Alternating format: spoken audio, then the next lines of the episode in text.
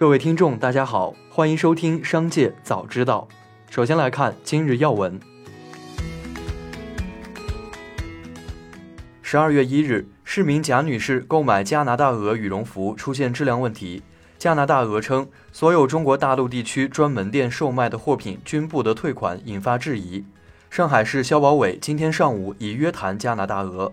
十二月一日，加拿大鹅终于通过官方微博发布声明。称，在符合相关法律规定的情况下，所有中国大陆地区专门店售卖的产品可以退货退款。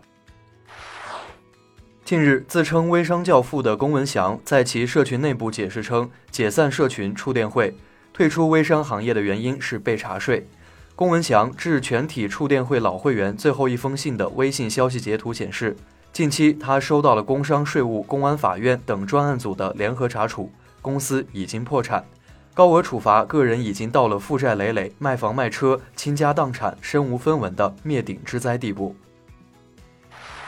一起来关注企业动态。十二月一日，爱奇艺员工张张向记者反映，目前爱奇艺正在裁员，裁员比例在百分之二十至百分之四十之间，裁员补偿暂按 N 加一发放。该员工表示，但目前裁员政策还在变化中，具体发放多少还存在不确定性。另外，记者向另一位其他部门的爱奇艺员工交叉求证，目前爱奇艺确实在裁员进行中，裁员补偿按照 N 加一进行。十一月三十日夜间，蒙牛乳业通过公告发布了董事会的一系列变更，其中包括蒙牛创始人牛根生辞任蒙牛非执行董事及战略及发展委员会成员，这也意味着牛根生自此彻底退出了蒙牛。公告中将牛根生的辞任理由归结为退休，并拟将更多时间投入慈善工作原因。近日，北京奈雪餐饮管理有限公司因提供不真实的统计资料，被北京市西城区统计局警告并罚款二点八万元。具体处罚事由为该单位二零二零年从业人员及工资总额中，从业人员工资总额本期指标出现较大差错。据悉。该公司成立于二零一七年十一月，法定代表人为彭鑫，由深圳市品道餐饮管理有限公司全资持股。近日，美素佳尔关联公司飞士兰食品贸易上海有限公司被上海市黄浦区市场监督管理局罚款二十万元，处罚事由为当事人发布声称全部或部分替代母乳的婴儿乳制品、饮料和其他食品广告。处罚决定书显示。涉事产品为皇家美素丽婴儿配方奶粉零到六月龄一段，其广告内容包含天然含有乳磷脂、天然乳铁蛋白、科技解密母乳珍稀营养等。近日，话题 QQ 为什么没有被微信淘汰？为什么 QQ 比微信更受年轻人欢迎？登上热搜。对此，腾讯 QQ 官方微博也以该话题进行了发声，并表示，原来这么多 QQ 功能被鹅粉们喜欢着。今晚一定要给产品经理加鸡腿。中国银行甘肃省分行有关负责人表示，有媒体报道了银保监会甘肃监管局批复同意中国银行兰州分行终止营业的消息，受到社会公众和媒体的关注。兰州分行是甘肃省分行辖属机构，该行所有业务都在城区其他网点有序进行，终止营业不会对客户服务造成任何影响。下面来关注产业发展动态。据国家电影专资办权威数据统计，二零二一年十一月全国票房十八点七一亿，共有六部影片月票房破亿。另外，《长津湖》票房超过《战狼二》，成中国影史第一。国家邮政局数据显示，今年一到八月，农村地区快递业务量超过二百八十亿件，较去年同期增长了百分之三十以上。带动农产品进城和工业品下乡一点四万亿元，快递进村不仅是补齐物流短板，更是乡村振兴战略中的重要一环。针对当前农村物流发展的短板，不少物流企业正积极布局。未来三年，全国一百个农产品产地将建立上行物流中心，十万个中心村将建成乡村快递站，届时两亿村民可在家门口收寄快递。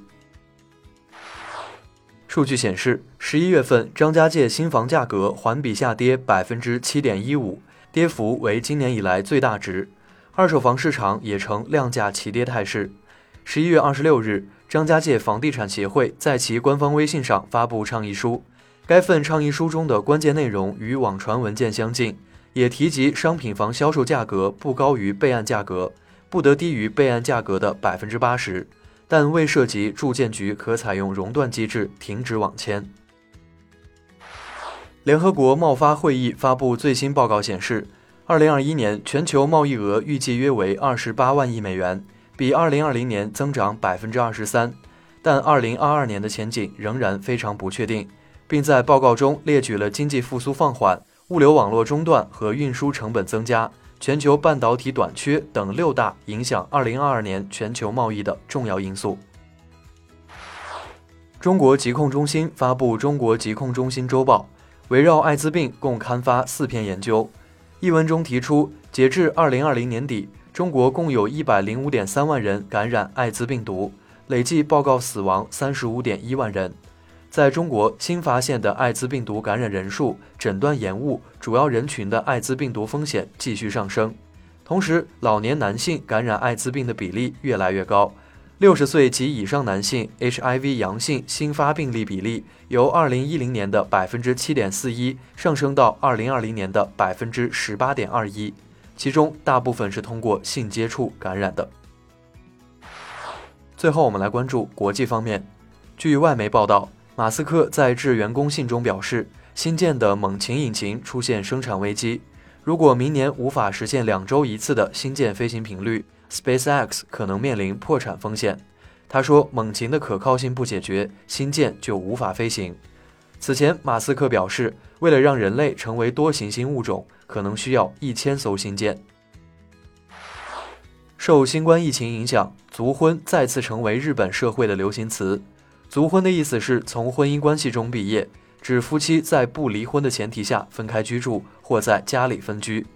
日本经济新闻报道称，主营相亲活动的一家公司称，族婚的优点在于不需要办理离婚手续，省钱省力不说，双方的关系也能处于较为融洽的状态，但也存在一些缺点，比如双方容易就生活费发生争执。